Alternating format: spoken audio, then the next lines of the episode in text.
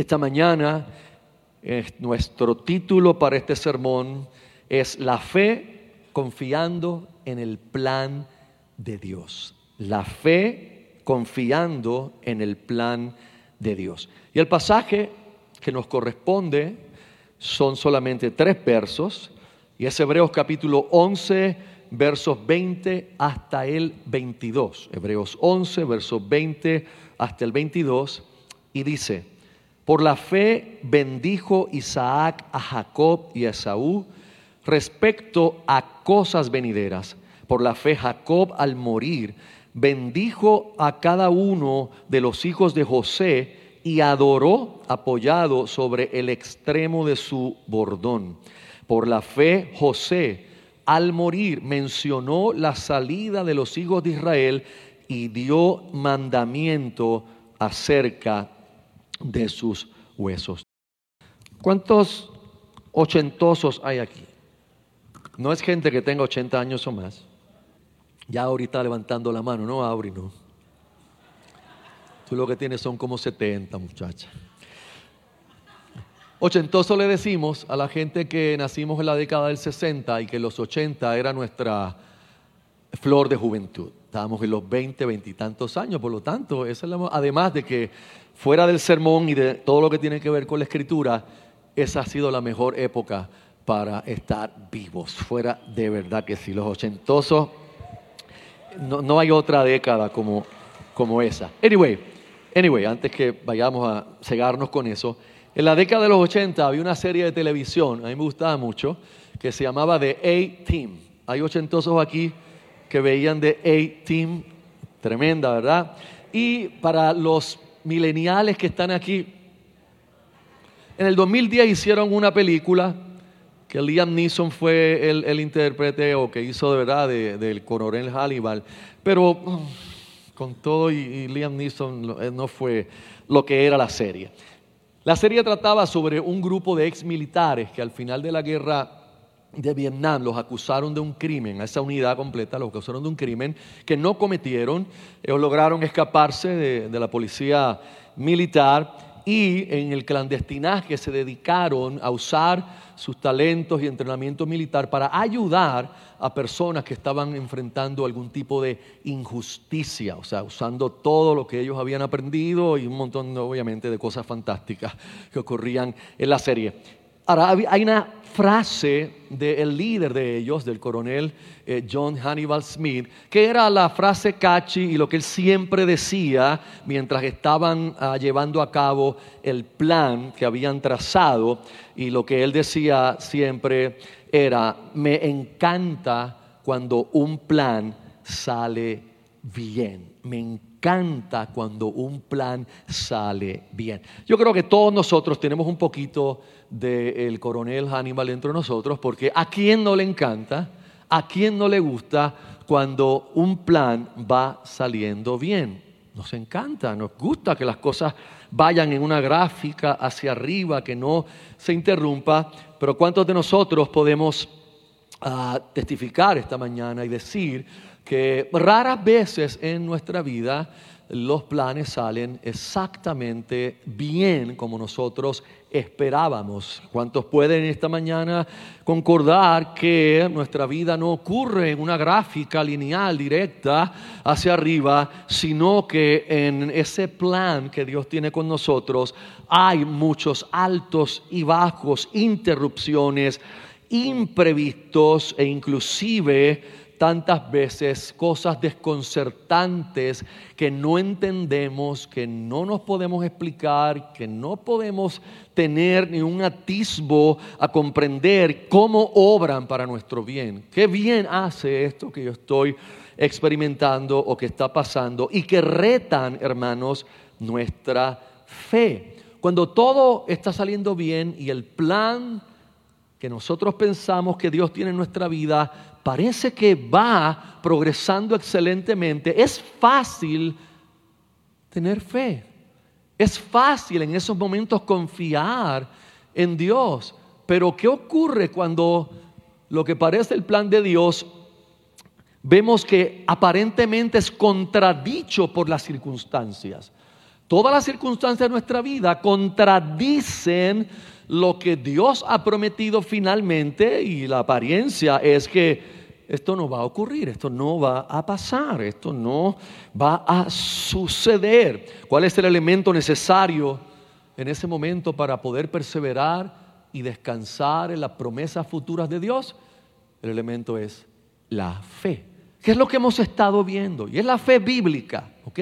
La fe bíblica, no la fe propuesta por sectores eh, cristianos que hablan de una fe que es una fuerza activa con la cual nosotros podemos declarar con nuestras palabras las cosas que nosotros queremos que ocurran o traer a la realidad las cosas que están en el mundo de Dios, como se explica en ese tipo de enseñanza. No, esa fe no es bíblica, esa fe no es la realidad, esa fe es sencillamente una enseñanza errónea, equivocada, humanista y que si uno lo estudia profundamente, básicamente casi brujería cristianizada cuando usted se pone a pensar que mis palabras tengan poder para traer a la realidad cosas que yo deseo ah, en nombre de Dios. La fe que hablamos es la fe bíblica, es la fe que está conectada con la soberanía de Dios es la fe que está conectada con la providencia divina, pero es la fe que persevera.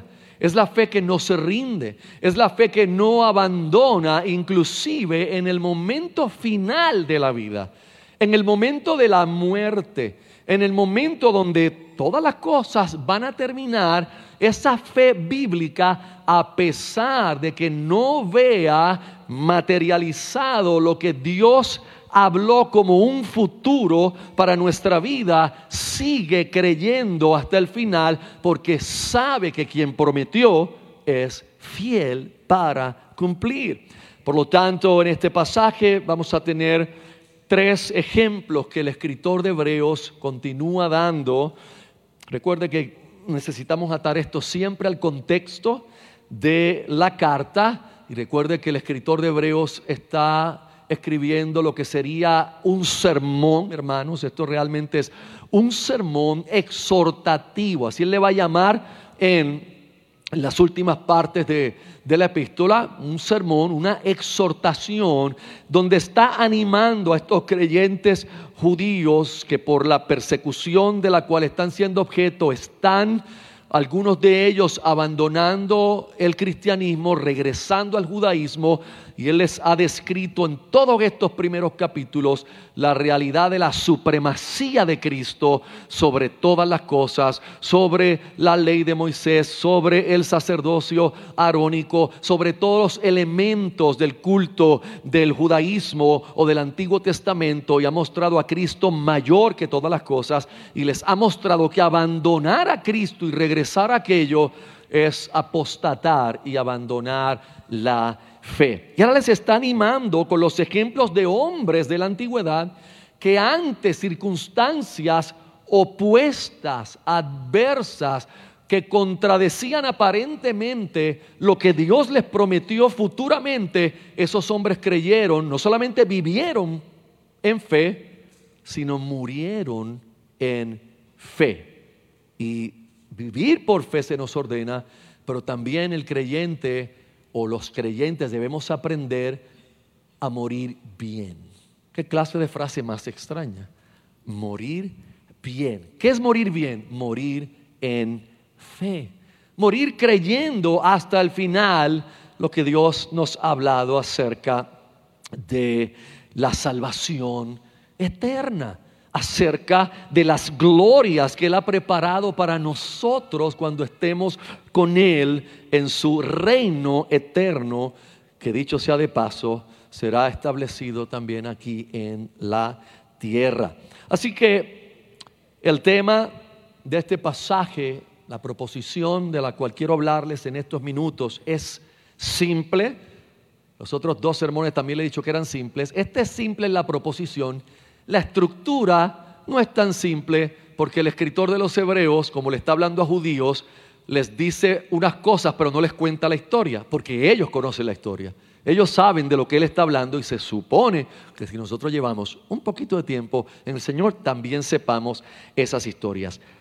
La fe mira hacia adelante confiando que Dios cumplirá sus promesas futuras, aun cuando las circunstancias parezcan contradecirlas. Ese es nuestro tema en estos tres versos. Eso es lo que el escritor de Hebreos está, va a martillar en, estos, en este pasaje a su audiencia original y a nosotros. Así que vamos a ver esto en tres encabezados, siendo el número uno la bendición de Isaac a Jacob y Esaú, demuestra fe en las promesas futuras de Dios, aun cuando las circunstancias parecen contradecir sus promesas o esas promesas. Y el verso 20 nos dice, por la fe bendijo Isaac a Jacob y a Esaú respecto a cosas venideras. Esa narrativa que él está haciendo alusión se encuentra en Génesis capítulo 27.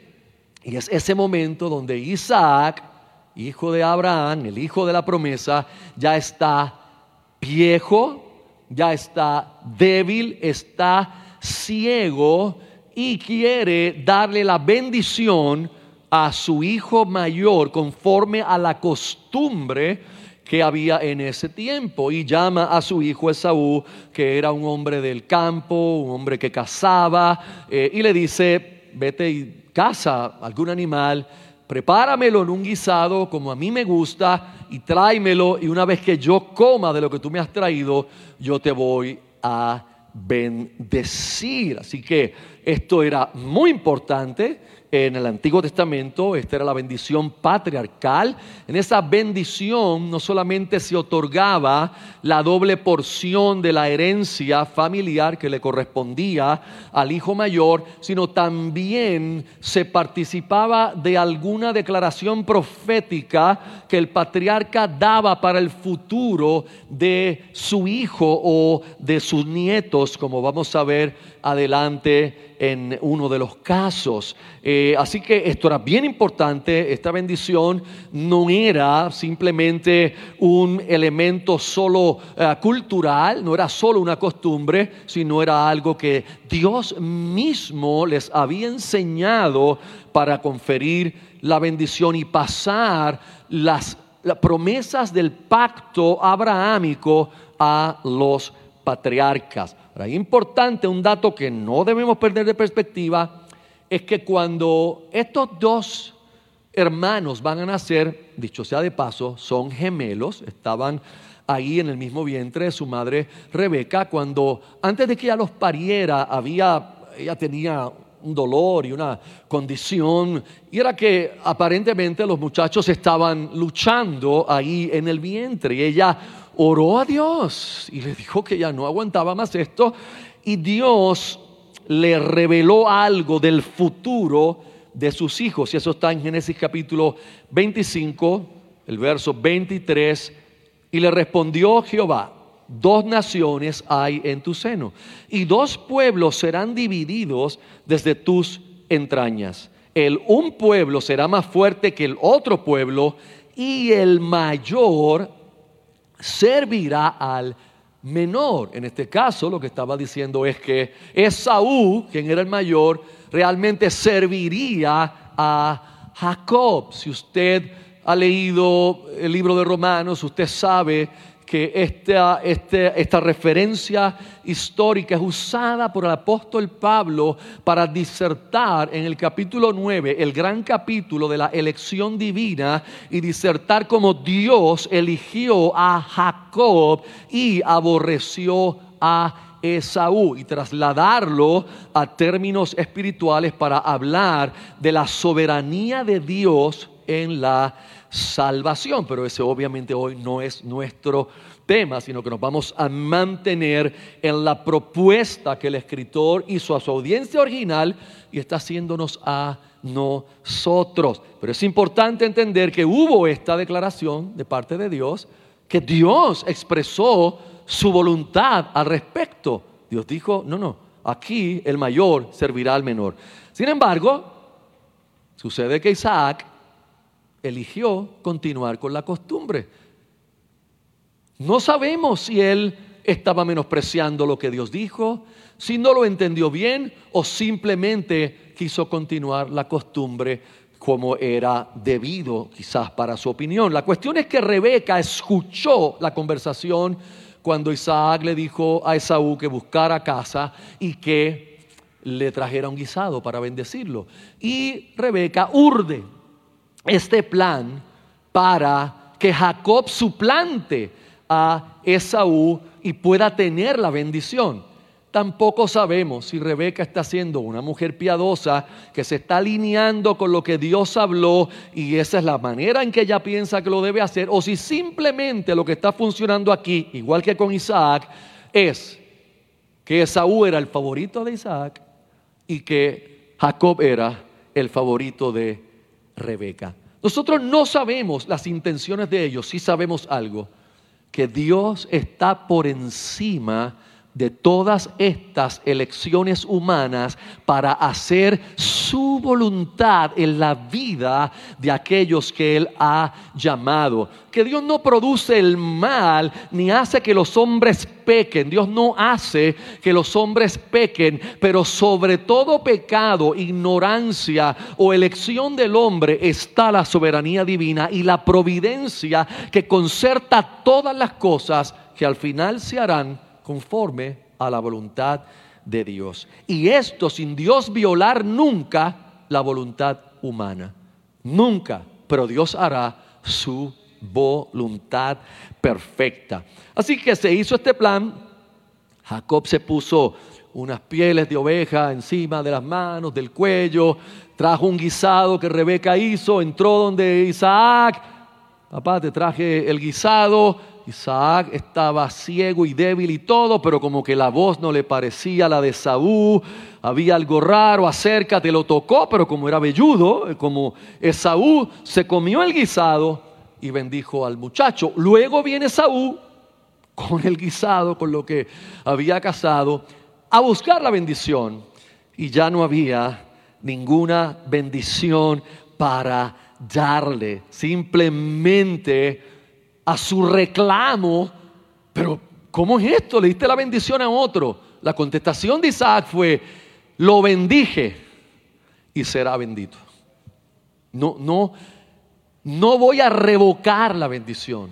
Isaac no revocó lo que había hecho en ira. Fíjese que se le mintió. Este hombre suplantó al otro usando muy bien su nombre, eso era lo que su nombre significaba, suplantador. Así que tomó el lugar de Esaú, pero Dios cumplió su voluntad. La bendición que Isaac le dio conllevaba el pacto abrahámico, las bendiciones de Abraham, el sentido de que sería una gran nación que poseería la tierra y que otros le servirían a él, incluyendo Esaú, que de él saldría el pueblo llamado Edom, e Israel sería superior a Edom, y Edom en algún momento serviría al pueblo de Israel. Ahora, una pregunta debe surgir cuando uno está estudiando o leyendo un verso como este. Podemos preguntarnos entonces, ¿cómo es que el escritor de Hebreos llama a esto fe? Porque él dice, por la fe Isaac bendijo a sus hijos. Jacob y Esaú. Pero ¿cómo es que el escritor llama esto fe si esto fue un engaño y si ni siquiera Isaac sabía lo que estaba haciendo cuando bendijo a Jacob? Él creía que estaba bendiciendo a Esaú. ¿Cómo es que el escritor de Hebreos le llama a esto fe? Y aquí es donde es importante cuando uno va a la Biblia comprender que yo no traigo a la Biblia o trato de imponer a ella mis conceptos. El escritor de Hebreos no está trabajando la moralidad de la situación. Él no está trabajando las disfunciones que hayan o no en esta familia. Esta historia favorita de personas que predican ah, humanistamente en la iglesia para hablar de las disfunciones, del favoritismo, para hablar del engaño. Y todo eso estaría bien si lo hablamos en el marco de un contexto adecuado.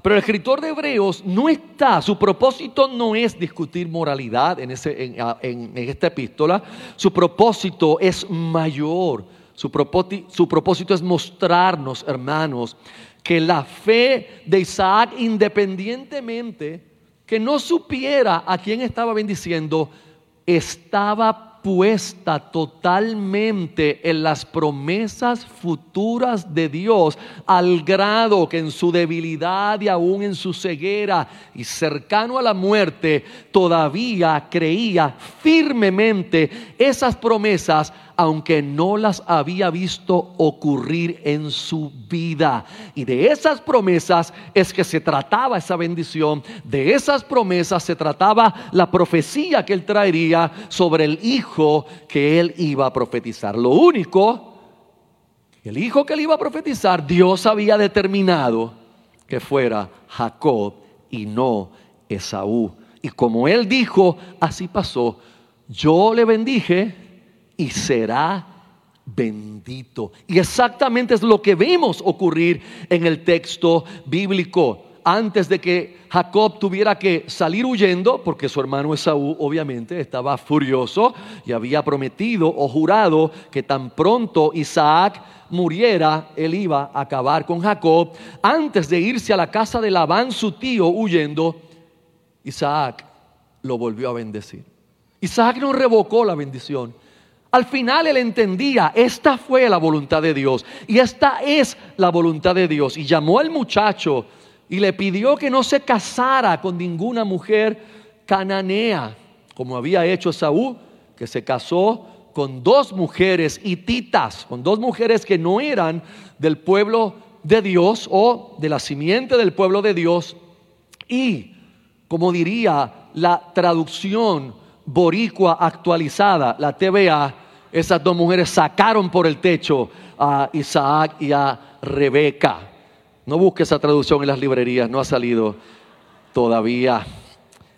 Mire lo que entonces le dice Isaac en Génesis 28:3. Y el Dios omnipotente te bendiga esto es a Jacob, y te haga fructificar y te multiplique hasta llegar a ser multitud de pueblos y te dé la bendición de Abraham y a tu descendencia contigo para que heredes la tierra en que moras que Dios dio a Abraham.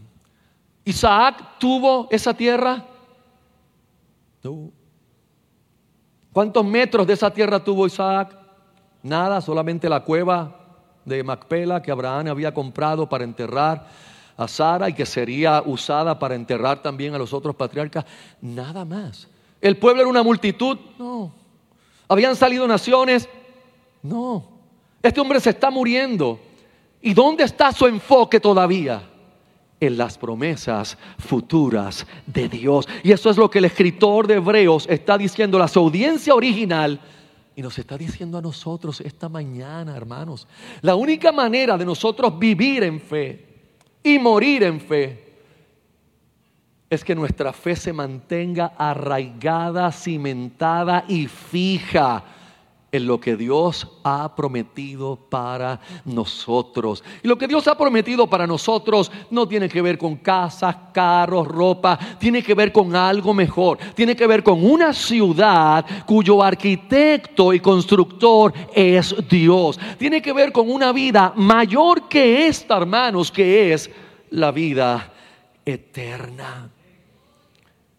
Esto fue lo que Isaac vio cuando mantuvo su fe en las promesas de Dios. Lo segundo, la bendición de Jacob a los hijos de José y su adoración demuestra fe en las promesas futuras de Dios, aun cuando las circunstancias parecen contradecir esas promesas. Mi fe es que al terminar este sermón, no sé qué usted va a aprender, pero por lo menos ese estribillo se lo debe salir de aquí memorizado. ¿ok?, esta es la realidad. Fe en las promesas futuras de Dios, aun cuando las circunstancias parecen contradecir esas promesas. Hebreos 11:21, nuestro próximo verso dice, por la fe, piensa esto bien, por la fe, Jacob al morir, o cuando estaba, ¿verdad?, cerca de morir, bendijo a cada uno de los hijos de José y adoró apoyado sobre el extremo de su bordón. La narrativa es de Génesis capítulo 48. No tenemos el tiempo de hablar de la historia de José y cómo fue que ellos llegaron allí, pero usted sabe que después que José se reveló a sus hermanos y ya todo quedó, ¿verdad?, relativamente en paz. Él mandó a buscar a su padre, los trajo a Egipto y los colocó en la tierra de Gosén para que no perecieran bajo la hambruna en que toda la tierra estaba. Y mientras estaban allí, Jacob enfermó gravemente. Y José fue a visitarlo privadamente con dos de sus hijos, Manasés y Efraín. Realmente esta bendición es extraña.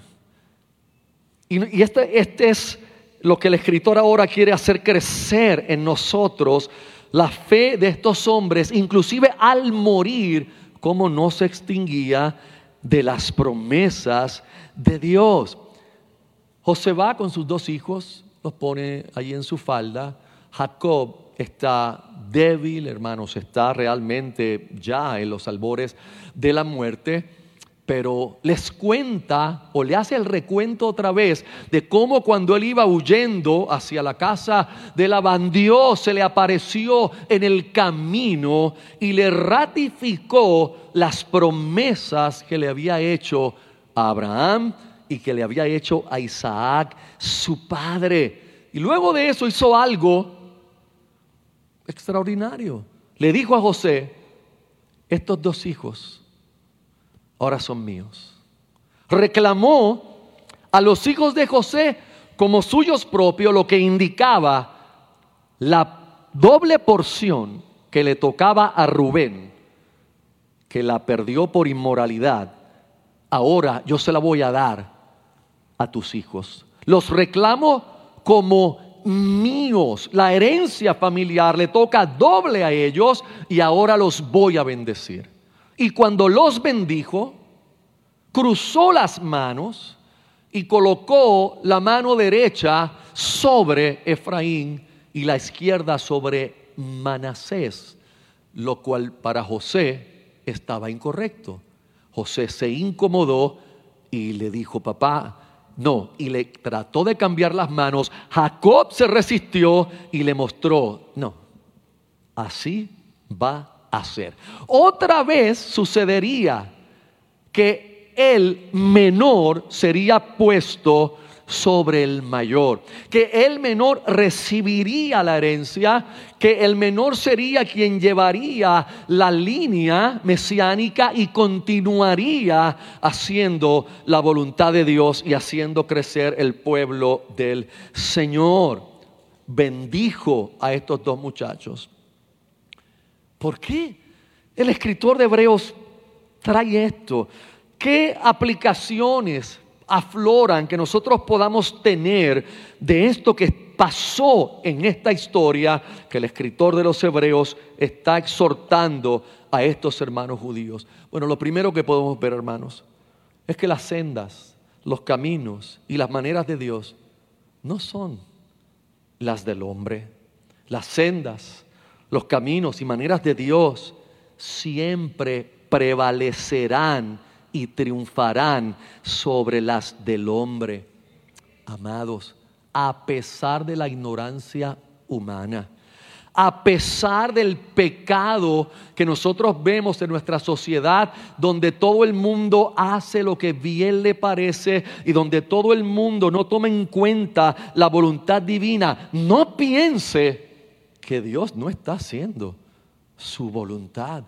No se vaya a desenfocar usted en el panorama social y político de nuestra isla y del resto del mundo como para comenzar a tener miedo de que lo que Dios ha dicho de la iglesia no va a suceder. Amado, no seamos nosotros insensatos y cortos de entendimiento. No hay voluntad humana, ignorancia humana y pecado humano que pueda limitar el plan de Dios con su iglesia hasta el fin. Entendamos que no existe gobierno no existe gobernador, presidente, no existe uno que gobierne bien o que sea un dictador que pueda entorpecer finalmente la voluntad de Dios para la iglesia en el mundo. La iglesia prevalecerá porque la iglesia es el plan de Dios. Es importante entender esto porque a veces los cristianos nos enfocamos en nuestro aquí y nuestro ahora. Y perdemos de perspectiva las promesas futuras y eternas de Dios. Y pensamos que mi rol aquí y mi lucha es ahora ser un revolucionario contra este sistema. No se vaya a equivocar.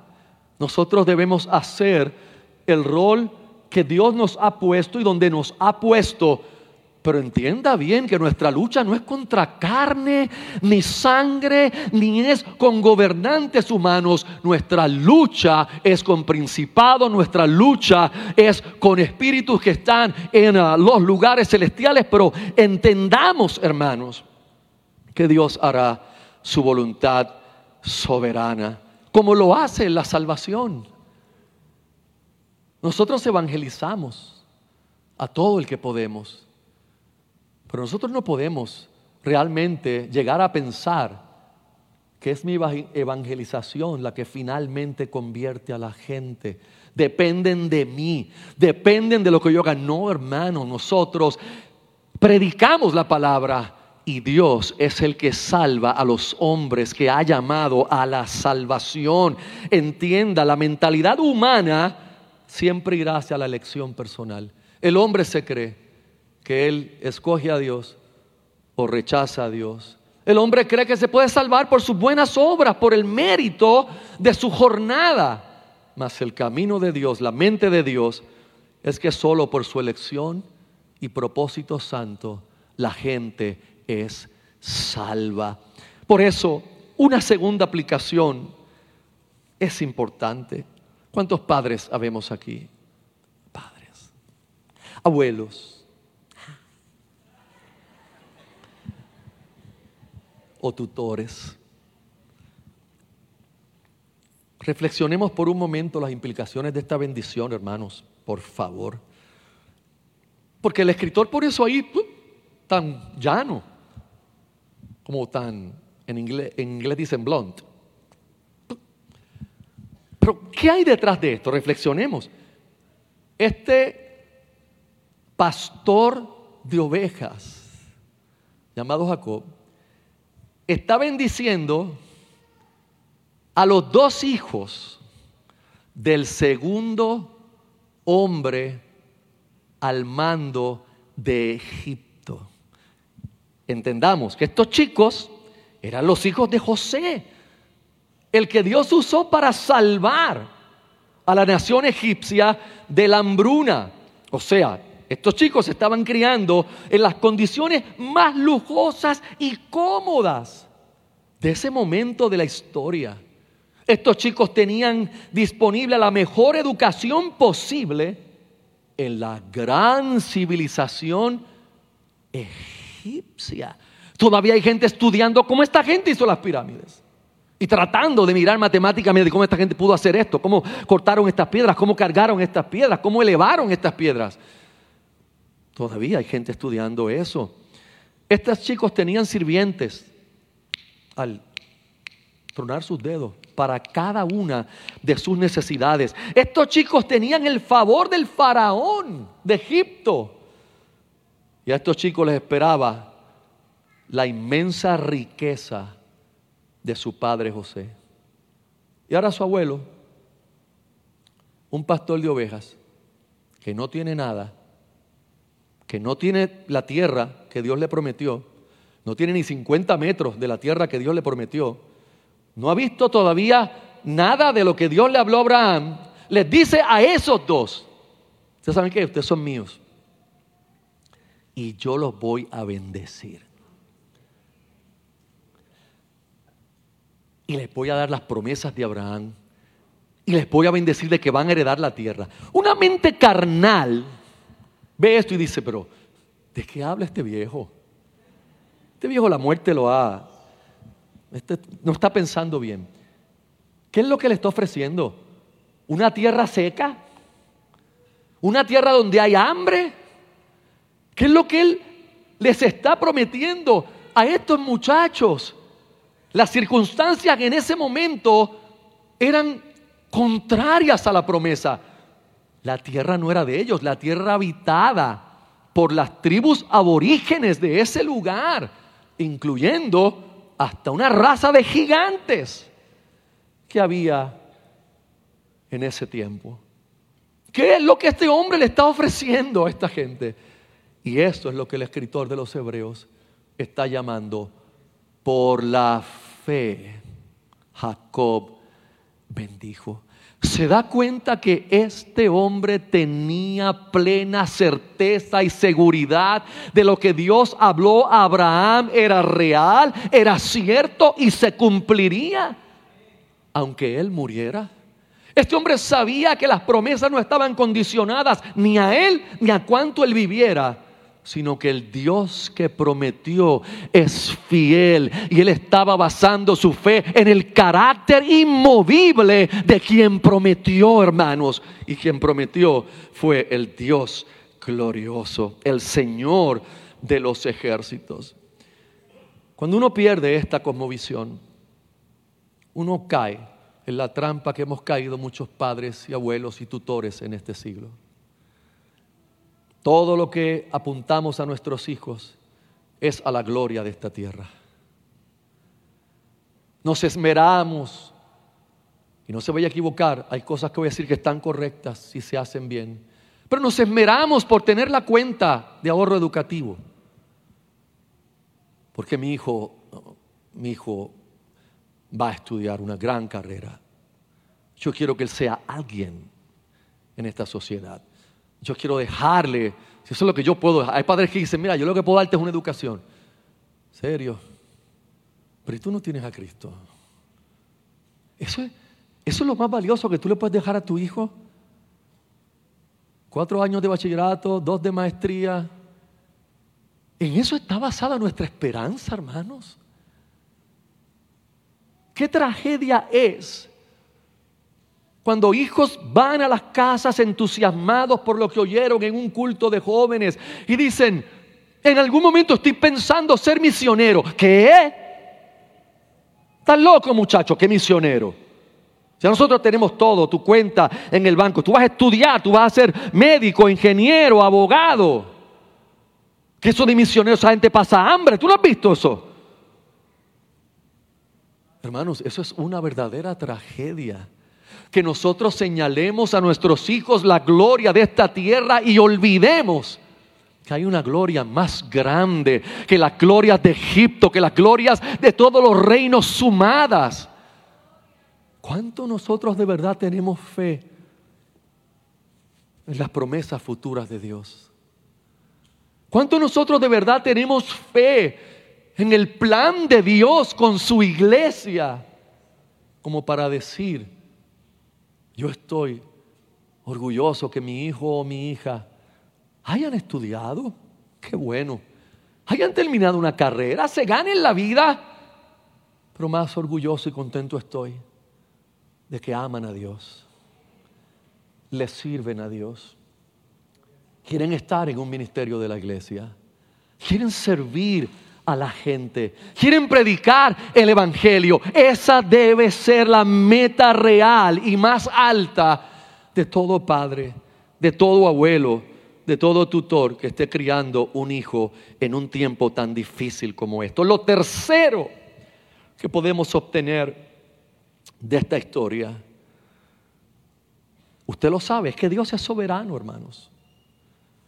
Y Dios reparte diferentes gracias, dones, y nos envía a diferentes lugares conforme a su propósito, como Él quiere, como Él desea. La historia de Jacob y Esaú nos deja ver la soberanía de Dios en la elección y la salvación.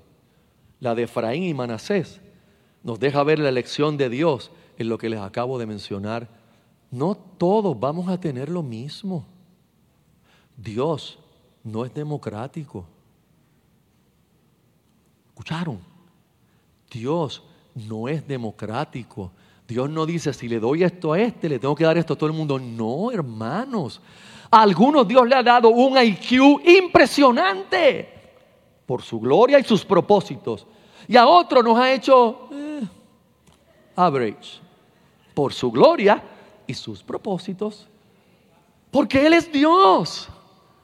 A otros nos tiene aquí en Puerto Rico y a otros los movió a otro lugar del mundo para su gloria y sus propósitos. A otros les dio el don de cantar para su gloria y sus propósitos. Y a otro nos dijo, solamente cántame a mí en privado, no cantes en la iglesia, como, como pasa conmigo.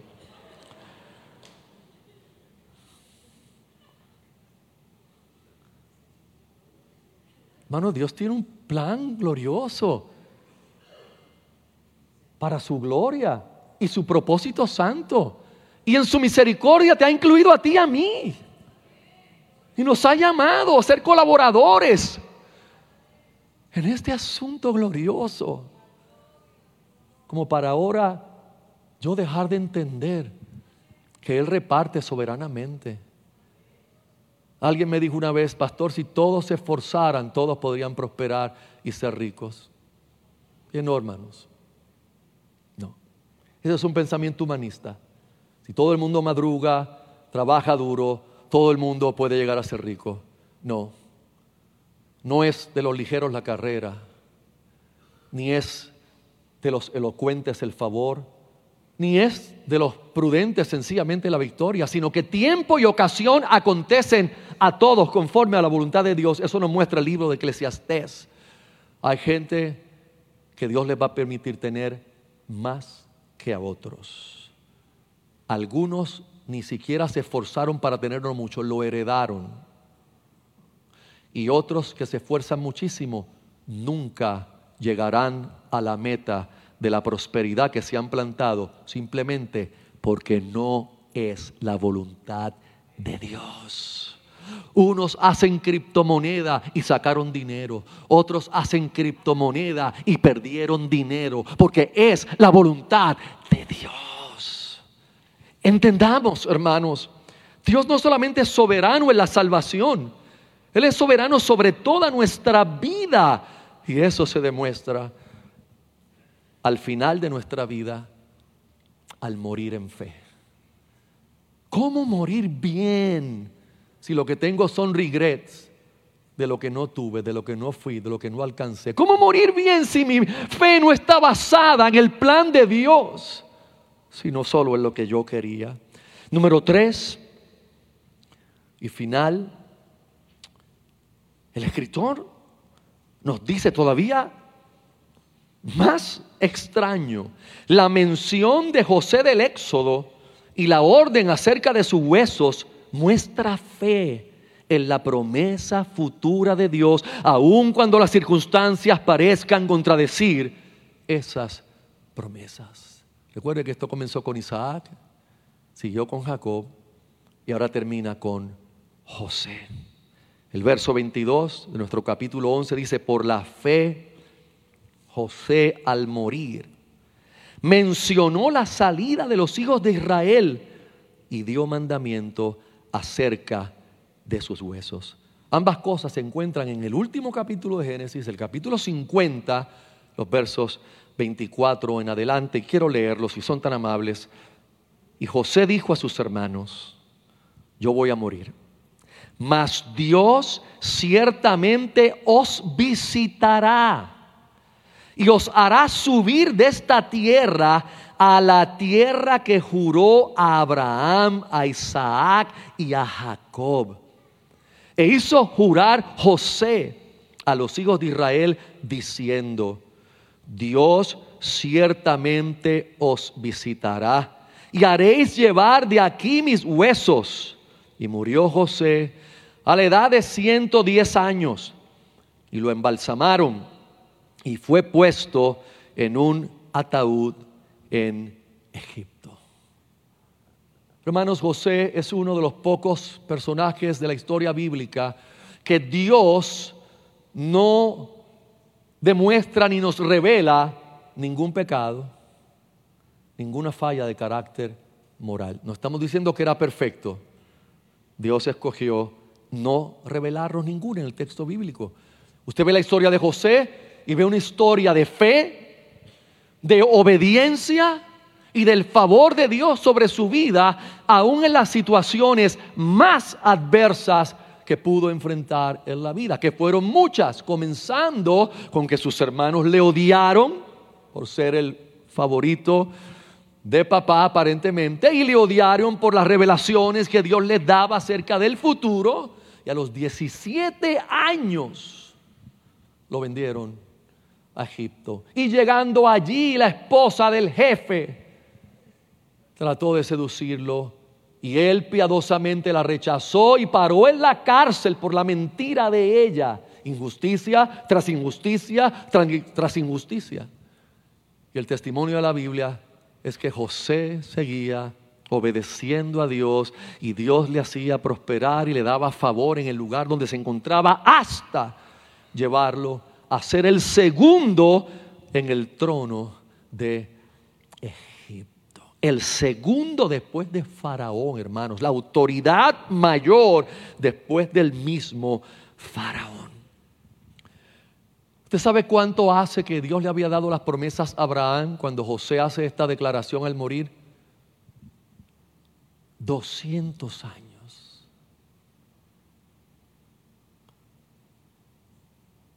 200 años habían pasado que Dios le dijo a Abraham, te voy a multiplicar, te voy a dar esta tierra, van a ser una gran nación.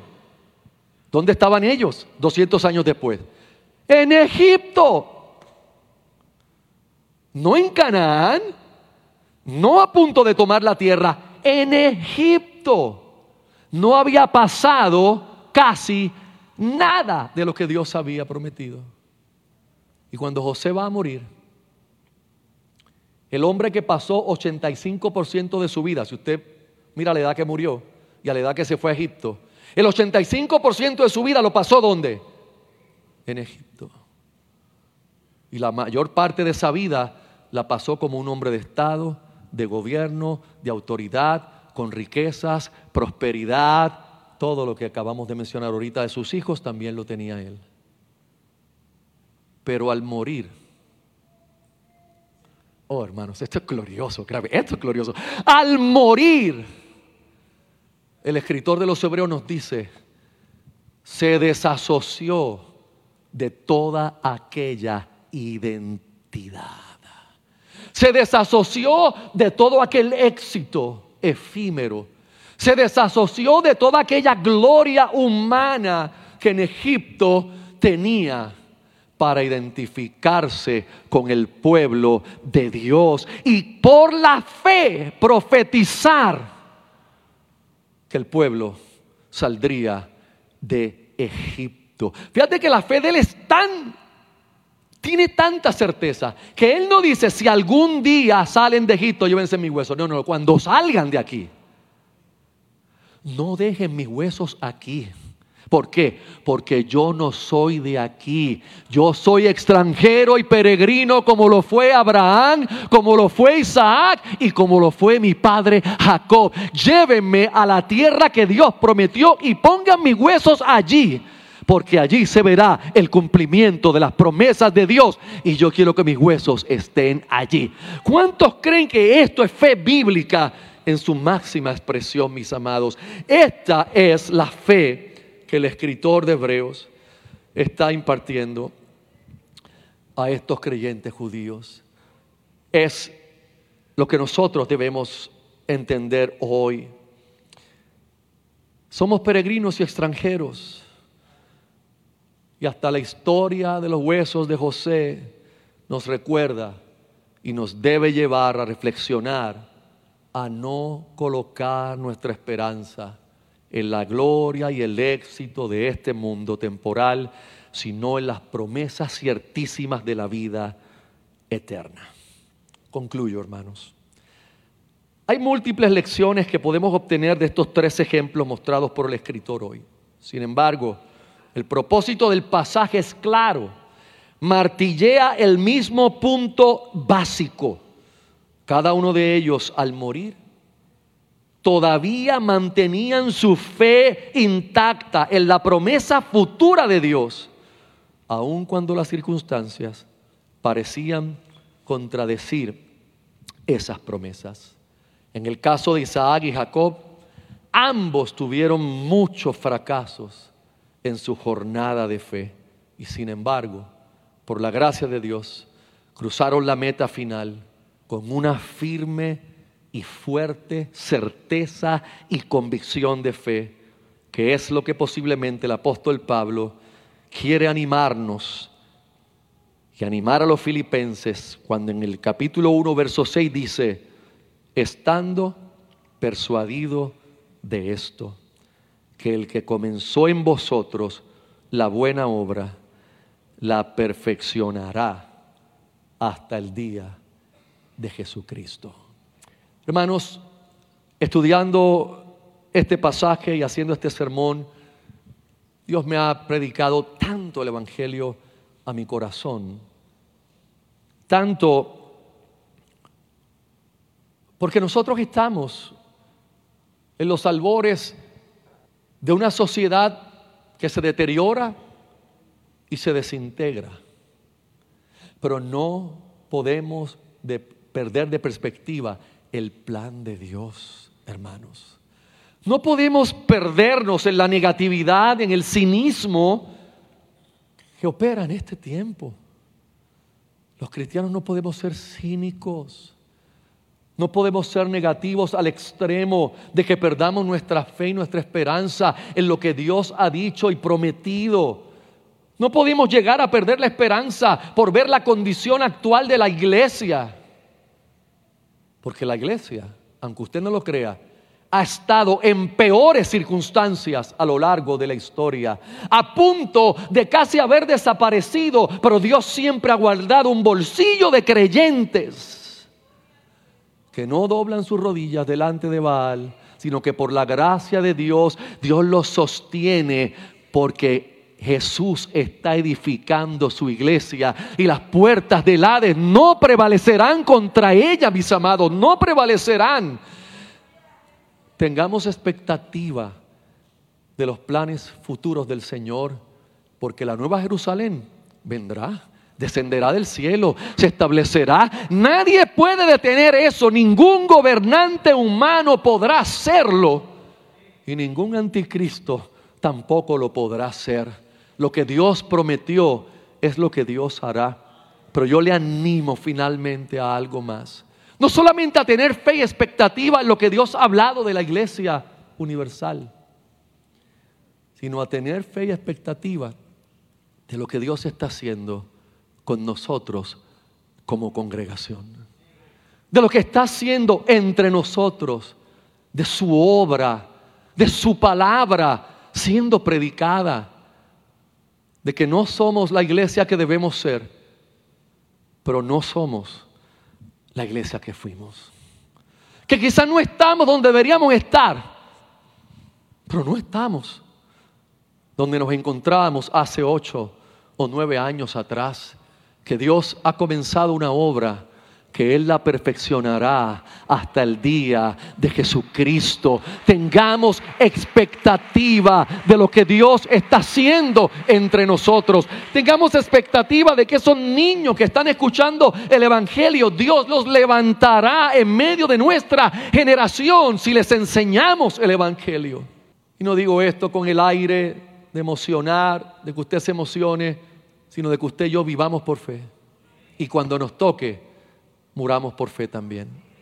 Si cuando me toca morir no he visto nada de lo que estoy diciendo, que mi fe está intacta en el carácter de aquel que prometió, porque Él lo prometió y Él lo cumplirá.